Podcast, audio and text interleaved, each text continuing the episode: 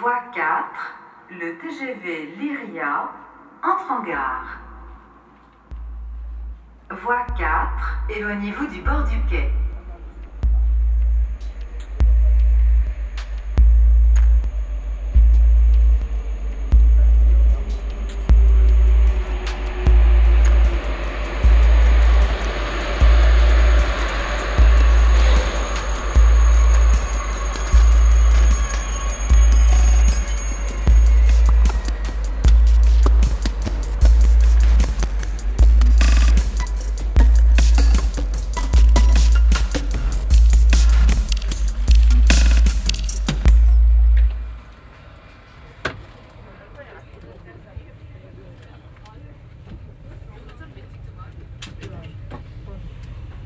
Hier der Zug, dort die Zugewandtheit. Das Hingelang, die Begegnung. Grund der Reise geschäftlich, so zumindest offiziell. Doch, doch, geschäftlich wirklich, sofern ein Hörspiel ein Geschäft ist. Das Führen eines Interviews. Import, Export von Haupt- und Nebensätzen. Die Aufzeichnung der Gedanken der Grande Dame des philosophischen Paris. Parises Parisens oder Parises. Dauer des Aufenthalts drei Tage. In Gegenrichtung zu den restlichen Zugestiegenen eine Frau, die so zerbrechlich wirkt und dennoch rau wie ungebrannte Keramik, entschlossen einen Koffer durch den Gang zu buxieren, der überdimensioniert ist, aber leer zu sein scheint. Die Kofferkanten splittern leise. Ich frage, kann ich irgendwie helfen? Alle immer finden an diesem Jahrtausend. Vielleicht wollen Sie den Koffer hierher stellen. Ich glaube, der Platz ist frei. Wenn schon raus aus den eigenen vier Wänden, dann trotzdem ins Gedränge. Hashtag Tiny House, so wie in Japan. Diese, diese Hotels, wo man in einer Bienenwabe schläft. Und sind wir ehrlich, was könnte man sich Besseres wünschen als abgematteter Meerzeller am Ende eines langen Tags? Mit einem Lächeln wie tiefgekühlte Zuckerschoten trennen sich unsere Blicke. Départ 13h12. Mesdames et messieurs, prochain arrêt Lyon. Lyon, il hurle les lions, les loups blancs, les fantômes. Chers voyageurs, attention au départ, à grande vitesse. Mesdames, messieurs, Dijonville, aucun retard, aucun regret. Ladies and gentlemen, bon voyage, les fantômes. Das Schweigen nistet sich ein zwischen Hutablage und Wand.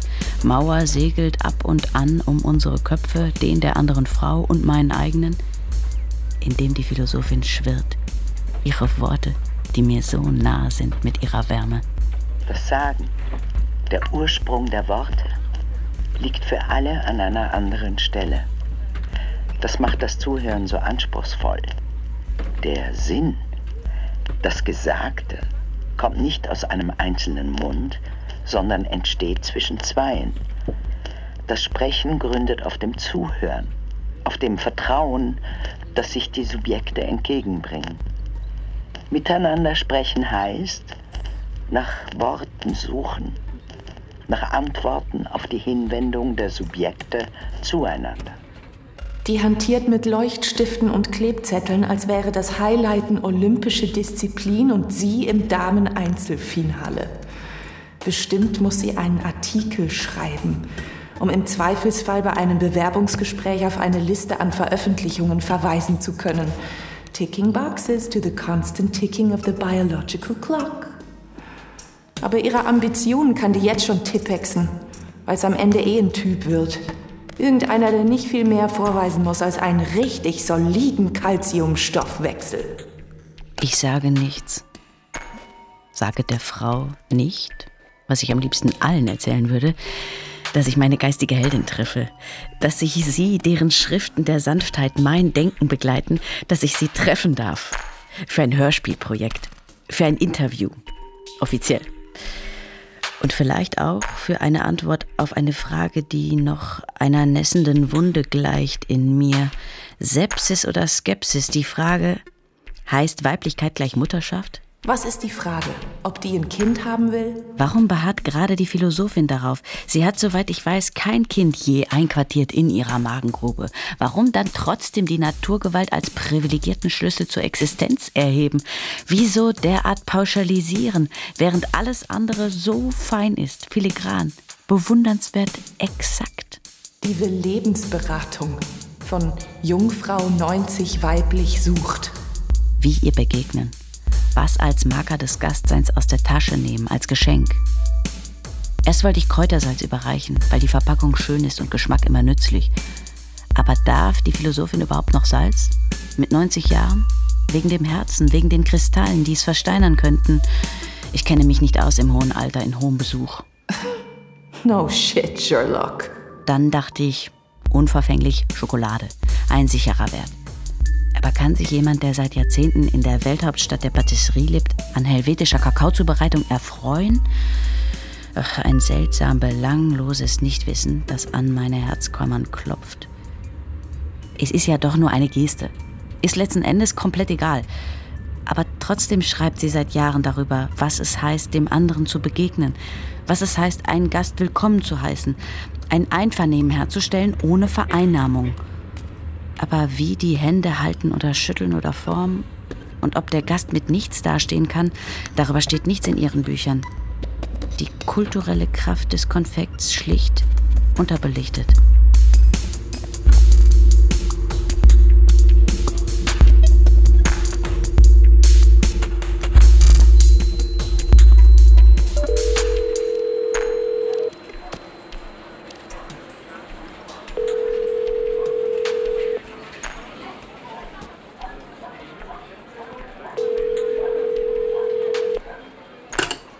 Sie haben sich gar nicht gemeldet.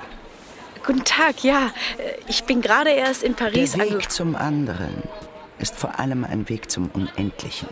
Also ja, ging ja schnell eigentlich. Knapp vier Stunden. Sagen wir so. Die Ankunft ist die erste Pforte des Sprechens. Wow. Was, würden Sie sagen, ist der Beginn von einem Treffen zwischen Zweien, die unterschiedlich voneinander sind? Was ist der Beginn? Beginn von einem Treffen? Morgen 11 Uhr. Ach so, ja. Mm, äh, also zum Mittagessen? Wollen Sie lieber frühstücken? Frühstück. Dafür ist elf eher spät, oder? Der Weg zum anderen ist vor allem ein Weg zum Unendlichen. Unendlich frühstücken, ähm, also eine Art Brunch. Also ich esse am Morgen fast Aber nicht. ein bisschen Hunger haben Sie ja sicher. Wir vergessen oft, dass Reisen eine temporäre Durchtrennung unserer Wurzeln ist. Umsicht mit sich selbst ist dann besonders geboten. Also für mich ist alles gut. Wir können uns zum Frühstück oder Brunch treffen Für mich ist oder morgen danach. sowieso zu kurzfristig. Ich dachte, Sie melden sich früher. Ja, aber Lieber Sonntag. Ich gehe Sonntagvormittag auf den Markt. Ich gehe sonntags immer auf den Markt. Sagen wir 13 Uhr. Übermorgen? Ja, hm, äh, das geht auch. Kein Problem. Wollen Das- Sie dann noch Mittag essen? Ich kann auch vorher was Sie essen. sind mir eine. Ich wollte nur sagen, ich meine, ähm, ich richte mich Wissen da ganz. Sie, wo ich wohne? Der Weg zum anderen ist vor allem ein Weg zum Unendlichen. Was reden Sie denn da? Entschuldigen Sie. 15 äh, Rue du Milieu. Und wo sind Sie untergebracht? Mein Hotel, das ist gleich Wir hinter gehen dem in Bahn. ein Café. Kennen Sie den Jardin de Luxembourg? Wir können uns an der Bushaltestelle gegenüber treffen. Dann finden wir uns leichter. Um eins? Dann können wir auch noch etwas Kleines essen, falls Sie Hunger haben.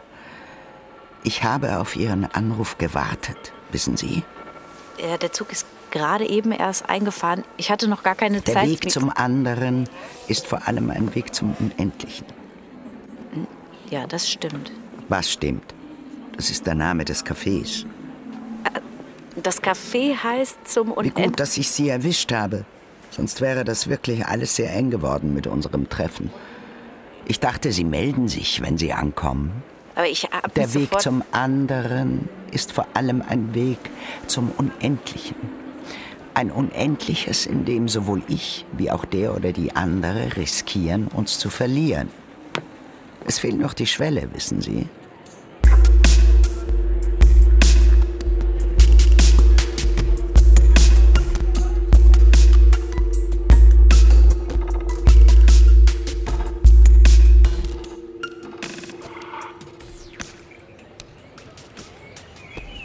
Jardin de Luxembourg, der Letzenburger Garten, ein Prunkgrün, über das Gedichte geschrieben worden sind. Deshalb will jeder einmal auf einem Stuhl hier sitzen, über den feinen Kies flanieren, unter dem Schatten der Jahrhunderte. Natürlich konnte es dieser blöde Rilke nicht lassen. Konnte natürlich nicht vorbeigehen, ohne seine Feder zu entsichern. Und das hier für die Poesiekalender der Nachwelt festzuhalten. Dieses Kreiseln der Kindheit, schwirrend und hell. Das Karussell mit einem Schatten von bunten Pferden. Lange zögert Mut. Ein Mädchen, ein Junge und Zunge und Mädchen. Fast schon schauen sie auf und dann endet ein Grün. Vielleicht hat sie in diesem Punkt recht, die Philosophin, dass er das, was er beschreiben wollte, getötet hat, um es unsterblich zu machen. Eine Blume ausgerissen, dann beschaut, dann glatt gestrichen und für alle Zeiten flach gepresst auf den trockenen Seiten seines Werks. Die Worte, die wir für Blumen und Bäume haben, erlauben uns nicht, sie als lebendige Wesen zu sehen.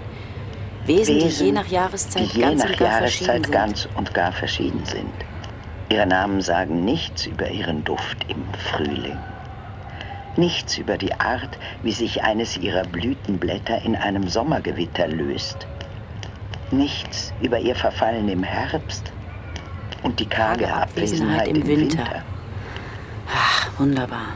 Die hat schon wieder das Büchlein aus dem Ranzen geholt samt Lineal, um die schönsten Sätze fein zu unterstreichen. Ich meine, wofür überhaupt hierher kommen, wenn am Ende doch alles Hausaufgabe ist? Warum nicht mal einen Baum anschauen, statt über die Natur zu lesen? Warum nicht den Blick heben vom Zellstoff der Seite hoch zur Zellulose des Blatts? Ich bin ein Kind des Gartens und der Wälder. Großvater hat mich oft mitgenommen. Wir sind zusammen angeln gegangen, haben Vogelnester beobachtet oder sind spaziert. Ich habe meine Kindheit also in der Natur verbracht. Meine Schwester und ich, wir haben ewig draußen gespielt.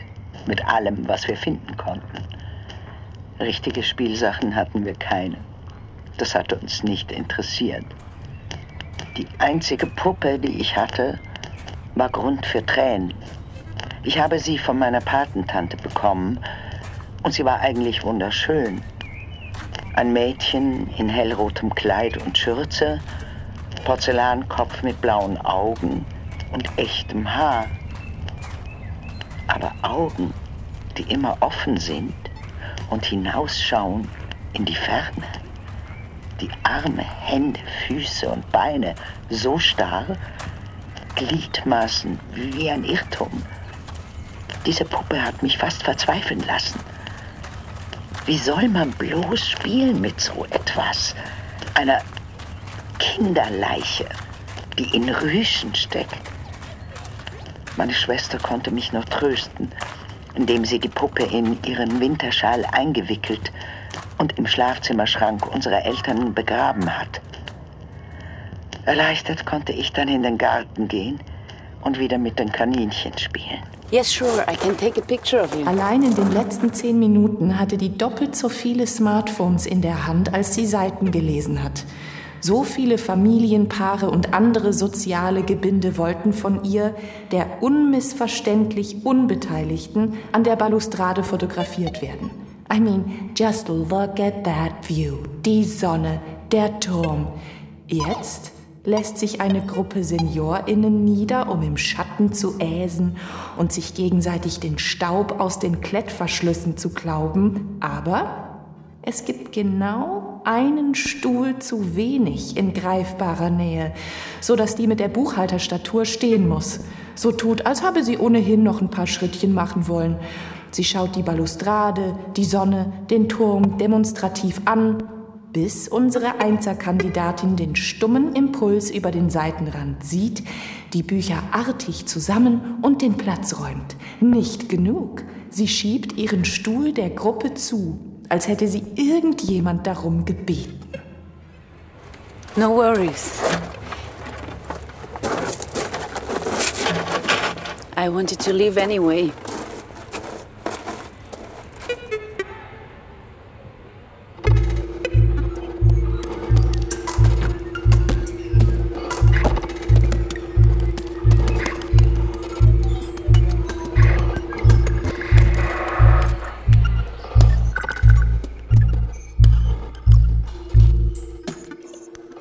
Nicht jetzt schon zum Treffpunkt gehen?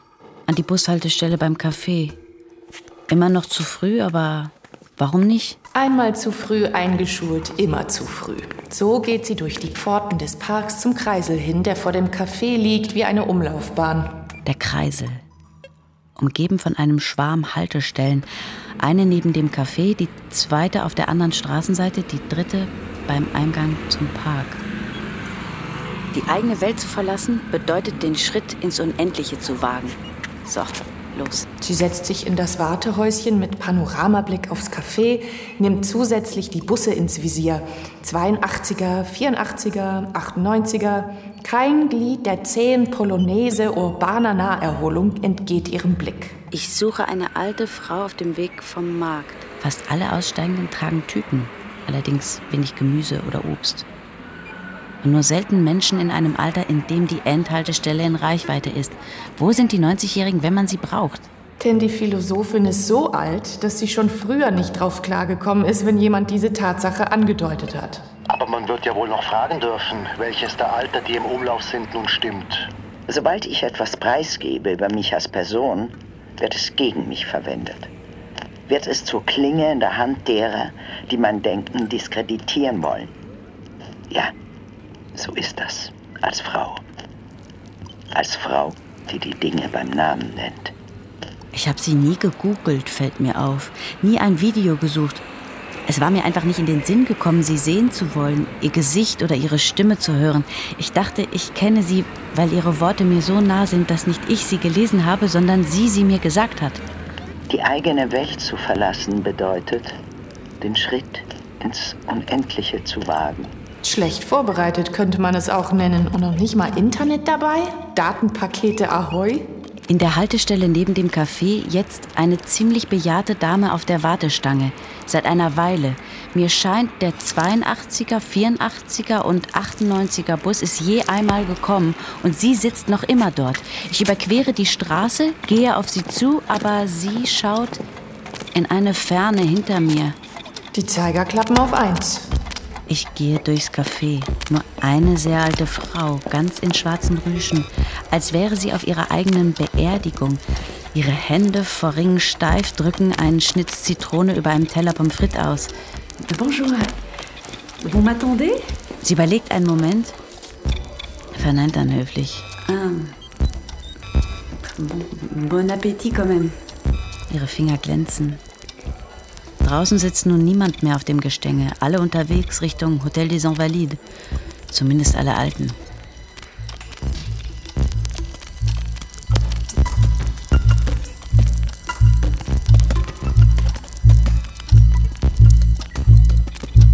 Eins, zwei nach, dann fünf nach. Ich komme mir vor, wie verloren gegangen im Liniennetz der Zeit. Ihr Buch, damit erkennt sie mich. Ich nehme das Buch der Philosophin, auf dem ihr Name am größten steht, aus der Tasche vor die Brust und drehe mich weiter im Haltestellenwirbel. Umrunde den Kreisel wie ein Sekundenzeiger. Nach fünf vollen Umdrehungen gerate ich in die Aussteigenden aus dem 82er. Ein Schwall an Sonntagsmenschen. Menschen, die ihre Leibes- oder Liebesfrüchte vor sich herschieben, wie unerledigte Hausarbeit kein Ausweichen möglich. Eine geschlossene Front drängt mich hinter das Häuschen, das, das ich die ganze Zeit im Blick hatte, auf dessen Rückseite ebenfalls eine Sitzbank ist. Eine Frau. Sie streckt mir ihre Armbanduhr hin. Es ist eine Aufgabe fern jeglicher Beiläufigkeit, die andere tatsächlich zu treffen. Ich will etwas sagen. Die eigene Welt zu verlassen, um der anderen entgegenzugehen, bedeutet, den Schritt ins Unendliche zu wagen. Name, Anrede? Ein Unendliches. Begrüßungsformel? In dem sowohl ich als auch die andere sich verlieren können. Aber Wenn ich gewusst hätte, dass Sie so unpünktlich sind, hätte ich auf ein Treffen um 11 Uhr bestanden. Dann hätten wir trotz Ihrer Verspätung etwas Zeit gehabt zu reden. sagt die Philosophin und legt ihren Kopf schräg. Er wackelt leicht. Ich sage, Ich bin seit über einer Stunde da. Ich habe da drüben gesessen. ich deute auf den Kreisel, die Haltestellen. Sie schaut noch einmal auf die Uhr, lässt den Kopf schütteln. Sollen wir trotzdem noch reingehen? Eigentlich lohnt es sich nicht mehr. Ich bin nicht sicher, ob sie die Zeit meint oder mich. Entschuldigen Sie bitte, es war wirklich ein dummes, also ein Missverständnis.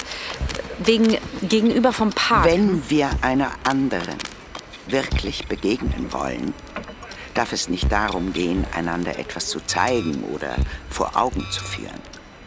Der Weg, der zur aufrichtigen Nähe führt, ist nicht angewiesen auf schnelles Licht, auf Erhellung und Klarheit. Um einander zu begegnen, müssen wir eine Art des Sagens entdecken, die der Dunkelheit zu leuchten erlaubt. Wow. Aus großer Distanz sehe ich mich selbst zu einer Himmelskugel werden, die nichts sagt, nicht deutet, nur stumm ihr bisschen Gold verschüttet zwischen Stuhl und Tisch.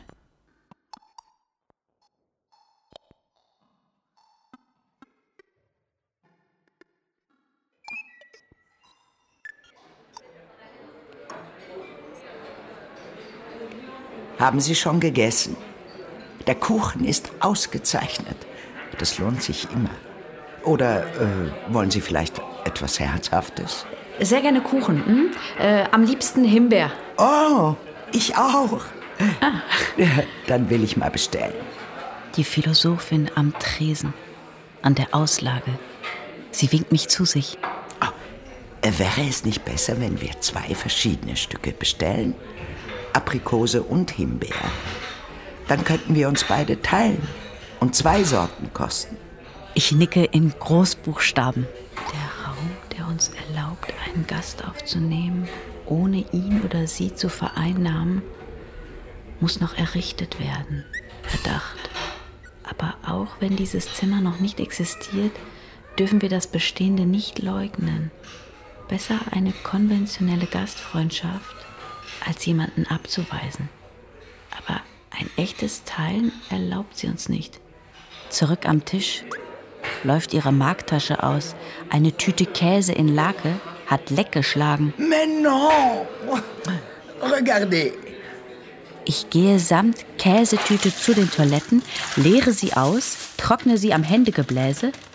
Ballon aus Knistern und Enkelinnengefühlen. Komme mir nützlich vor, bis ich wieder am Tisch sitze. Ist da jetzt gar nichts mehr von der Flüssigkeit drin? Haben Sie die etwa weggeschüttet? Ich kaufe den Käse eigentlich nur wegen der Lake. Ah, Das wusste ich nicht. Entschuldigen Sie. Ihr Rock das, ist ganz voll mit der Lake. oh, das hatte ich gar nicht. Jetzt haben Sie noch etwas von der Lake und ich, ich habe nichts. Also, aber mein Rock ist ja auch. Da ist ja, das, les tartes et le café. Bon appétit. Na, nun kosten Sie schon. Sind die nicht gut? Dafür sind die hier berühmt. Aber jetzt erzählen Sie mal. Sie wollen meine Gedichte übersetzen. Habe ich das richtig verstanden? Gedichte? Nein, also ich hatte Ihnen ja geschrieben, dass ich ein Hörspiel über Ihre philosophische. Haben Sie meinen Gedichtband gelesen? Ich glaube, der ist vergriffen. Aber ich habe alle anderen Bücher. Ich schreibe ja immer noch jeden Tag eines. Seit 1973. Stellen Sie sich vor, 50 Jahre. Ah, Das muss ja eine Menge Material sein. Der Weg ins Unendliche. Ich bin mir nicht sicher, ob die Gedichte sich für das Hörspiel eignen. Es soll eher einen Zugang zu ihrer Philosophie schaffen, mit O-Tönen. O-Töne? Von wem? Von mir? Hörspiel? Nehmen Sie das auf? Ist das ein Aufnahmegerät? Wie? Was? Bitte? Das? Nein, das ist mein Brillenetui. Ich, ich würde natürlich vorher. Ich würde sie natürlich nicht einfach so aufnehmen. Nationaler Sender. Ja, genau. Aber für die deutschsprachige Schweiz. Ah, das ist schon mal gut. Äh, Für die Schweizer sind die Gedichte interessant. Ich dachte sowieso, dass Sie das Buch gerne sehen würden. Da sind nämlich auch Zeichnungen dabei und Sie mögen doch Bilder, oder? Hm? Ja, schon. Ich mag Bilder. Aber ich bin im Moment sehr beschäftigt. Ich schreibe an einem neuen Buch. Äh, das ist natürlich prioritär.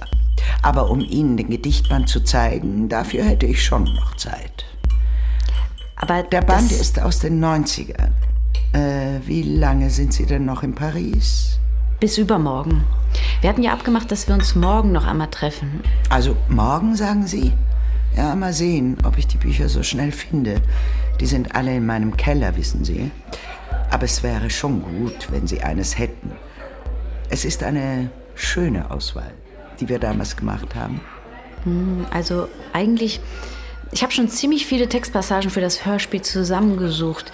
Ich habe sogar schon eine erste kleine Collage. Und die Bilder. Sie können daraus die Bilder aussuchen, die Ihnen am besten gefallen. Hm, es, es ist ein, ein Hörspiel. Bilder sind da wirklich schwierig. Wie können Sie denn etwas ablehnen, was Sie noch gar nicht kennen? Sie wollten doch mit mir zusammenarbeiten. Sie wollten doch meinen Beitrag. Ja, Sie haben recht. Ich schaue mir gern den Gedichtband an und die Bilder auch. So, so. Hm? Plötzlich. Entschuldigen Sie, ich wollte da jetzt nicht. Also, Donnerlittchen. Aus Ihnen soll mal einer klug werden. Tch. Was wollen Sie eigentlich von mir? Anerkennung? Legitimation? Geld? Da sind Sie bei mir völlig an der falschen Adresse. Französische Renten. Alles, was ich Ihnen geben kann, sind Antworten. Des réponses. Toutes les réponses, die Sie brauchen. Aber dann müssen Sie endlich anfangen, mir zuzuhören. Ja, aber das tue ich. ich. Wissen Sie, die Passage, in der Sie, Sie schreiben, dass das erste Wort, das wir aneinander richten, immer, immer Schweigen sein muss. Dass das Miteinander sprechen auf der Fähigkeit zu schweigen beruht. Das ist ein Gedanke, den ich wie ein Schatz hüte. Wirklich. Tauschen wir jetzt? Ich will Himbeer.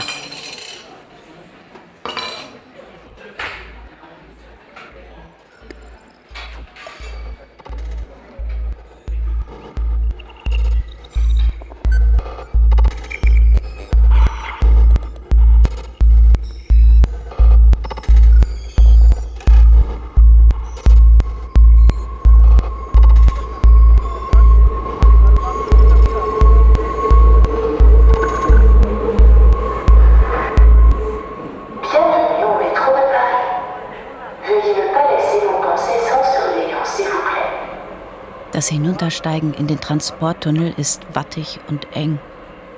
In mir selbst noch mehr Enge. Die Tachts von gestern rumoren durch die Bauchgegend. Die ganze Nacht den Vormittag lang im Hotelbett gelegen und das aus einem Stück Plastik gebogene Bad angeschaut. Das Atmen zu regulieren versucht. In eine Regelmäßigkeit und mittlere Tiefe hinein, ins unwegsame Magendunkel schwarzen Block der Innereien. Ich lehne mich an eine schluchtkalte Wand. Es gibt hier nirgends ein Fleckchen zum Zusammenbrechen. Kein Stuhl, keine Bank, nichts. Wenn Sitzgelegenheiten, dann Wartestangen statt Bänke. Ergonomisches Gängeln. Als bereite sich das städtische Bauamt darauf vor, dass die Menschen sich demnächst in überdimensionierte Tauben verwandeln. Oder Eulen. Der Waggon ruckelt. Es riecht nach heißem Gummi und Algen. Ich bin allein obwohl umgeben von Menschen. Ich kann niemanden erkennen, sehe nur Taschentypen, Mantelfarben, Hosenbeine. Schon mal bemerkt, dass das Wort Alleinsein mit alle anfängt? Und Nebel ist Leben rückwärts, to state the obvious. Ich war jahrzehntelang ausgeschlossen aus Institutionen und privaten Zirkeln. Noch nicht mal Simone de Beauvoir wollte sich mit mir treffen. Eingeschlossen und eingetaucht in Stille, die sich manchmal so groß angefühlt hat wie Nebel und so undurchdringlich wie die Wand eines Grabs. Inmitten aller Sein. Kein Platz für einen Schritt, nicht mal für eine Drehung und trotzdem niemand zum Anlehnen, zum Auffangen. Es fing alles an mit der Veröffentlichung meines zweiten Buches. Darin habe ich kritisiert, wie sehr die westliche Philosophie vom männlichen Blick auf die Welt geprägt ist. Im folgenden Semester wollte ich die Studierenden in meinem Seminar zu Antigone arbeiten lassen. Ausgerechnet Antigone. Geil! Ich wusste, ich krieg meinen Einsatz. Antigone c'est moi. Antigone? Die das Nichtleben feiern will, ehren, den Bruder beerdigen? Obwohl König Krian genau das verboten hat, als Strafe für den Landesverrat des Bruders. Doch Antigone folgt nicht der Anordnung, nicht der allgemeinen Ordnung, sondern ihrem Menschsein. Und weil sie erwischt wird, folgt sie ihrem Bruder ins Grab, lebendig begraben, noch am Leben und doch aus dem Leben gerissen. Wenn diese Opfer endlich mal aufhören würden, mir ihre eigene Gefangenheit in meinen Mund zu legen, dann könnte ich mich hart auf Self-Care konzentrieren. Ich selbst und meine Gelassenheit im Quadrat. Das Antigone-Seminar wurde abgelehnt. Einfach so, kommentarlos. Damit verlor ich den Lehrauftrag, den ich seit der Gründung der Universität innegehabt hatte. Aber es ging noch weiter.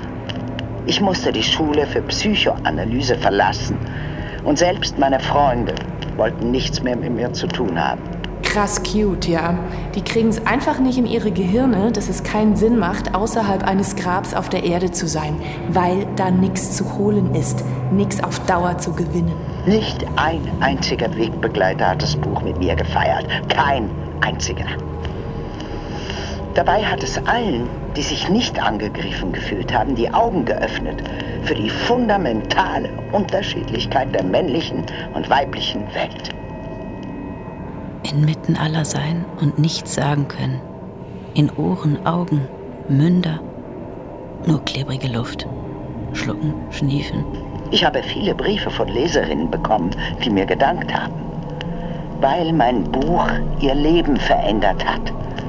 Aber sie haben gar nicht unterschrieben oder nur mit dem Vornamen, sodass ich sie nicht kontaktieren konnte. Es war kein Austausch möglich die flackernde Angst wegzutreten, die Scham inmitten aller sein und trotzdem nicht mehr man selbst. Manchmal habe ich gedacht, dass es weniger schlimm gewesen wäre, tatsächlich irgendwo eingesperrt gewesen zu sein, als im Nichts, so ganz allein. Sag ich doch, ich hab nicht gelitten. Ich war nie bereit, am großen Schwarz zu leiden. Und jetzt? Attention à la marche en descendant du train. And also, please mind the gap between the neurons in your brain. Je weiter ich aus den Tunneln zurück an die Oberfläche komme, steigt der Schwindel. Dann endlich ein paar Minuten sitzen auf einer gemauerten Beeteinfassung und würgen unter Seifenbaumgewächsen.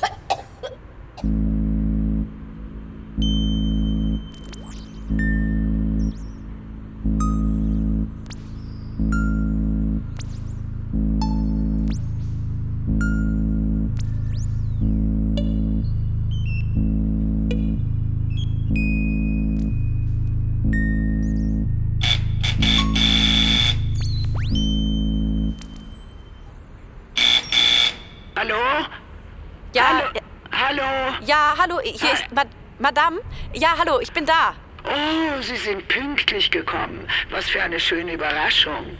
Ich war gestern auch pünktlich. Es Kommen Sie nicht hoch. Ich komme runter. Aber hier draußen ist nicht so gut für die Aufnahmen wegen der Umgebungsgeräusche. Die Gedichtbände liegen im Keller.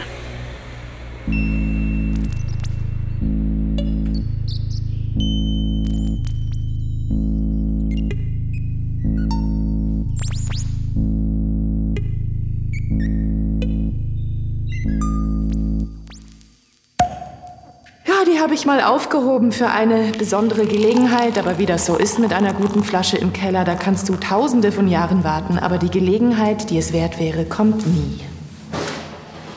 Das Kellerabteil ist eingestapelt mit Kisten. Wir hieven eine nach der anderen heraus, leuchten hinein, Bücher. Aber nicht die richtigen. Weiter. Die Klammheit in mir tastet kalt den Organen entlang. Hier hinten sind sie ja, die Gedichte. Es wird aber noch dauern, bis die hier angekommen sind. Also, dann lesen wir mal ein Poem von Madame.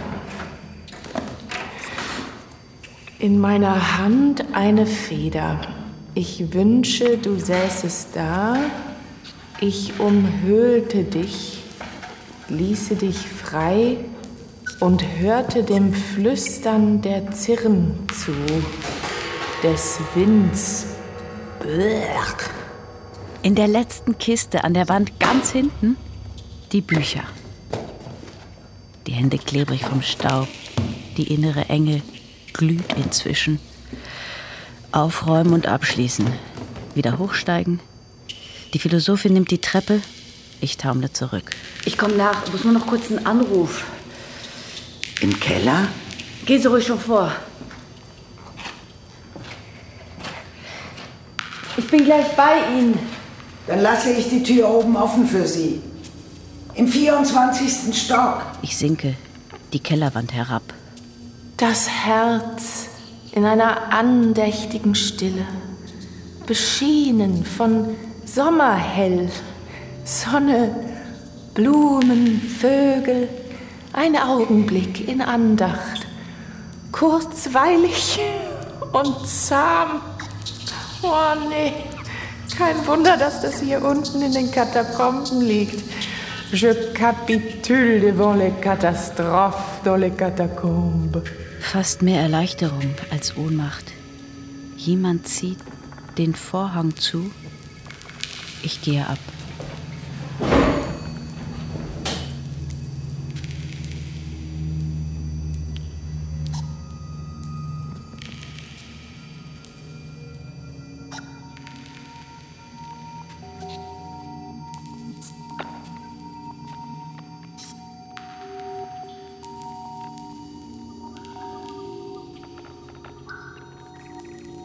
Na schau, so sieht man sich wieder. Die Frau ist im Zug? Ja. Wie klar ist bei der guten alten Antigone noch frei. Im Schwarz ist immer Platz, egal wie anti du bist. Ich anti? Ja, stimmt. Bei dir ist es ja nicht viel. Du bist vielleicht nur pro. Wobei, noch nicht mal das. Du bist mit Nachdruck neutral. Hey. Auf jeden Fall ist für dich ein Eckchen frei im Schwarz. Keine Sorge, in Sicherheit vor der Welt.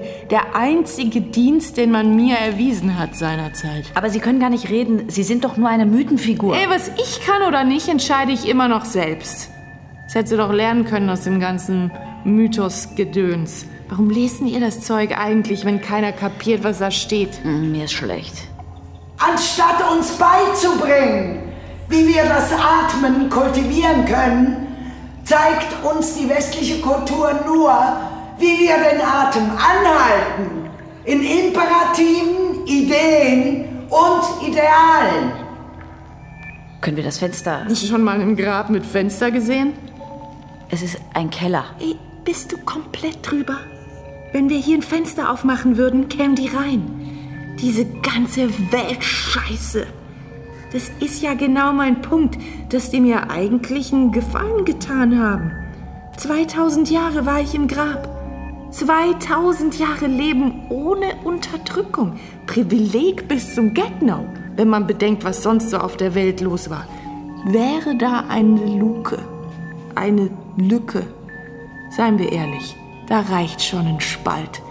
Dann kommen die so schnell hier mit ihren Machtansprüchen rein, just poke, poke, poke, poke with a stick. So schnell können wir gar nicht gucken.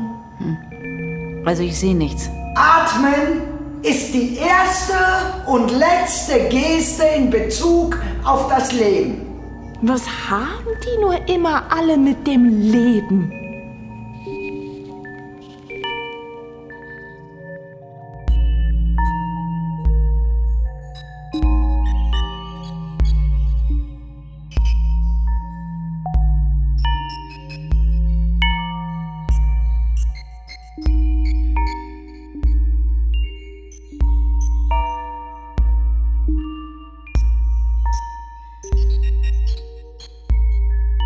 Ich atme, höre Schritte durch das Schwarz, ziehe mich an die Oberfläche, meinen Oberkörper vom Boden an die Wand.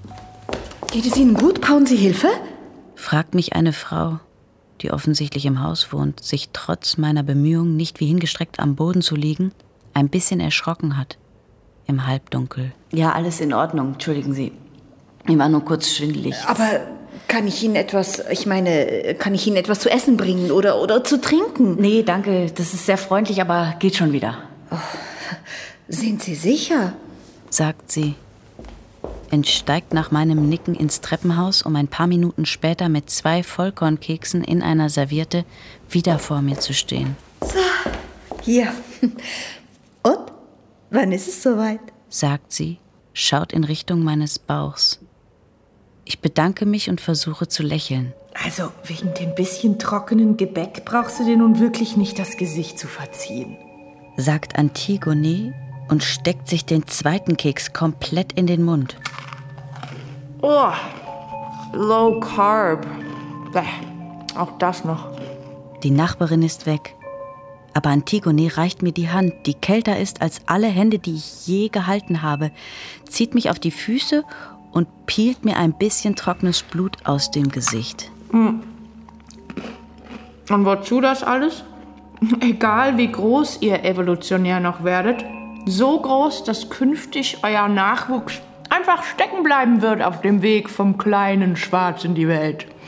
Euch stecken die havarierten Blagen im Geburtskanal und selbst dann noch wollt ihr ums Verrecken glauben, dass ihr gleich sein könnt.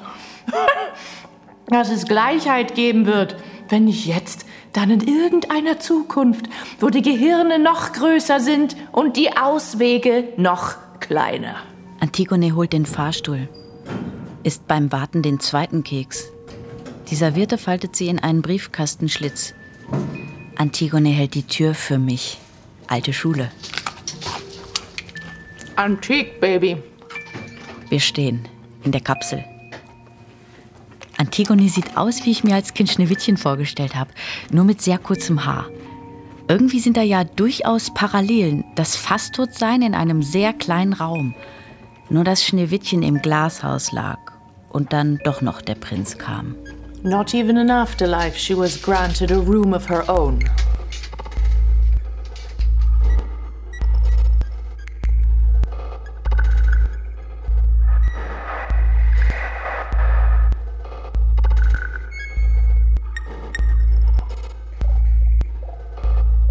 Die Tür oben angelehnt. Ich weiß nicht, ob ich trotzdem klingeln soll oder klopfen. Wir sind da! ruft Antigone und ist schon durch den Spalt geschlüpft, während ich noch mit meinen Schuhen beschäftigt bin. Kommen Sie rein. Nehmen Sie Platz. Ich trete auf Laub. Das Entree, eine Lichtung. Drumherum Himmelwald. Äste, Luftwurzeln, Lianen. Entschuldigung, wo soll ich. Wo sind Sie denn? Palmen und Fahne ragen wie Fächer aus Zuversicht in die Höhe. Irgendwas flattert oder hüpft in den Wipfeln. Hallo? Ça va mieux? Ja, danke. Ist vielleicht der, der Milchzucker. Ich sammle ein paar Kräuter für einen Tee. Der wird Ihnen gut tun. Ihre Socken sind nass. Damit müssen Sie jetzt leben. Das ist ganz natürlich, wissen Sie. Lassen Sie es einfach zu. Tatsächlich haben sich nicht nur die Strümpfe vollgesogen, sondern auch die Hosenbeine mit dem Wasser aus dem Fluss, an dessen Ufer ich stehe. Keine Angst. Die wollen nur spielen. Ja, aber Achtung, die sind krass schlechte Verlierer. Der eine hat gerade vor lauter Wut die Würfel gefressen. Ein ganzes verdammtes Yazzi-Set. Ich glaube, ich muss mich doch noch mal hinlegen. Sie wirkten von Anfang an so anhängig. Weil sie gegen die Urkraft gehen. Weil sie ihre Stimme, ihren Ruf überhören. Hier, nehmen Sie meine Hand. Wir setzen über. Sie müssen sich in die Mitte setzen, sonst kentern wir, bevor wir überhaupt abgelegt haben. So, trinken Sie davon einen Schluck. Ich nehme nie etwas anderes. Jeden Tag. Und ich bin gesund seit 1973. Eine warme Bitterkeit, die sich kaum schlucken lässt, entlädt sich in meinem Mund. Die Philosophin rudert schnell, so schnell, dass... Achtung! Mit einem dumpfen Schlag knallen wir gegen Fels. Das Boot wird aus dem Wasser gehoben. Wir fliegen. Hilfe! Wir fliegen in Bogenbahn gegen einen Baum. Ich lasse mich sinken in ein Nest aus Gewölle. Atmen ist die erste und letzte Geste in Bezug auf das Leben. Aber es ist schwierig zu lernen, wieder Luft zu holen, wenn man in der Stadt lebt. So oft ich konnte, bin ich in die Berge gefahren. Die Natur hat mir meine Autonomie zurückgegeben. Sie hat mich gelehrt, dass ich auf niemanden angewiesen bin, um zu leben. Atmen reicht aus, um lebendig zu sein. Über die Luft bin ich im Austausch mit allen Lebewesen. Eine Verbindung, die die Kultur unterbunden hatte. Der Makrokosmos hat mich aufgenommen und gerettet. Indem ich von den anderen aus der Stadt, der Polis, gejagt und in die Natur getrieben wurde, habe ich nicht nur überlebt, sondern wiederentdeckt, was das Leben eigentlich heißt. Wow, das, das, das war genau das, was ich mir vorgestellt habe für das Hörspiel. Aber das Aufnahmegerät war gar nicht an. Wo ist das überhaupt? Bräuchten wir nicht eine andere Sprache? Eine, über die die Philosophie sich bisher keine Gedanken gemacht hat? Von der wir kaum etwas wissen. Die Philosophin baumelt kopfüber von einem Ast. Sie fährt sich mit ihrem Schnabel durch das struppige Gefieder. Unsere geisteswissenschaftliche Tradition war immer sehr beschäftigt damit, über etwas zu sprechen. So hat sie das Miteinander sprechen darauf reduziert, gemeinsam das Gleiche zu sagen. Die Philosophin lässt los, saust an mir vorbei. Erst kurz vor dem Aufprall breitet sie die Flügel aus. Ihr Ruf schrillt, verhallt. Die Frauenbewegung stellt die Frage nach einer zweiten Subjektivität, nach einer zweiten Welt, einer zweiten Kultur. Was war das für eine Freude? 68. Da haben wir die Lust am Frausein entdeckt. Nicht wie heute. Diese Diskussionen der Untoten. Die Frau kann nicht nur das andere in der Welt des Mannes sein. Die Frau ist diejenige, die Leben gibt. Der Ursprung. Das ist es ja, was mich so beschäftigt. Ich krieg Panik beim Gedanken ans Lebensspenden. Weil Bin die Kultur dich von deiner Natur abgeschnitten hat. Weil du dich als Neutrum wahrnimmst. Wirklich? Überhaupt nicht. Ich nehme mich nicht als Neutrum wahr, sondern als Mensch, der erleichtert darüber ist, dass mit ihr ein Zweig des Stammbaums endet. Hashtag Stummbaum. Sind Sie nicht auch kinderlos? Wäre es also nicht doch vereinbar, das Leben und das Frausein ganz ohne...